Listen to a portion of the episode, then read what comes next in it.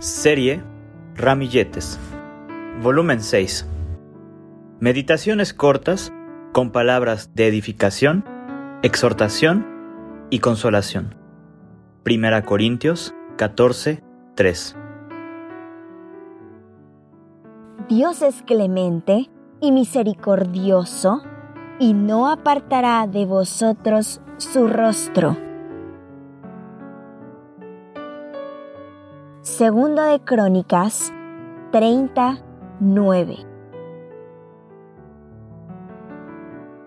Esta es una promesa muy hermosa, pero tiene una condicionante. Si vosotros os volviereis a mí. Recordemos esta verdad. Oh almas adúlteras, ¿no sabéis que la amistad del mundo es enemistad contra Dios? Santiago capítulo 4 Versículo 4. ¿Será posible que un alma redimida por la sangre de Cristo vuelva atrás? Tan es posible que tenemos este trabajo que desarrollar.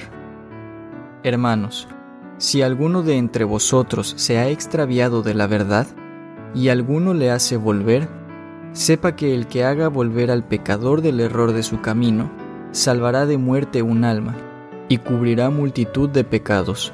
Santiago capítulo 5 versículos 19 y 20.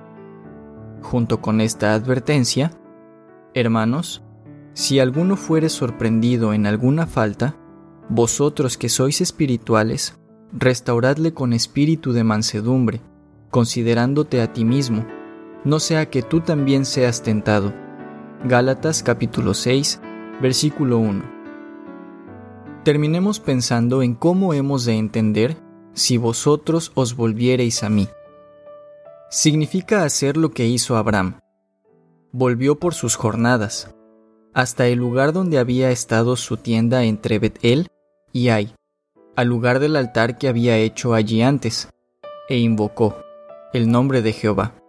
Génesis capítulo 13, versículos 3 y 4 se deberá reflexionar en todo lo acontecido desde el momento en que se estuvo en plena comunión con Dios, altar, y viviendo como peregrino, tienda, para identificar y confesar todos los errores cometidos que lo hicieron dejar a Dios fuera de su vida. La condición es muy lógica. Si yo me aparté de Dios y puse las cosas pasajeras como las prioritarias en mi vida, no puedo esperar que Dios mantenga sus ojos sobre mí y me guarde de los peligros y las enfermedades que me rodean, y me defienda contra Satanás.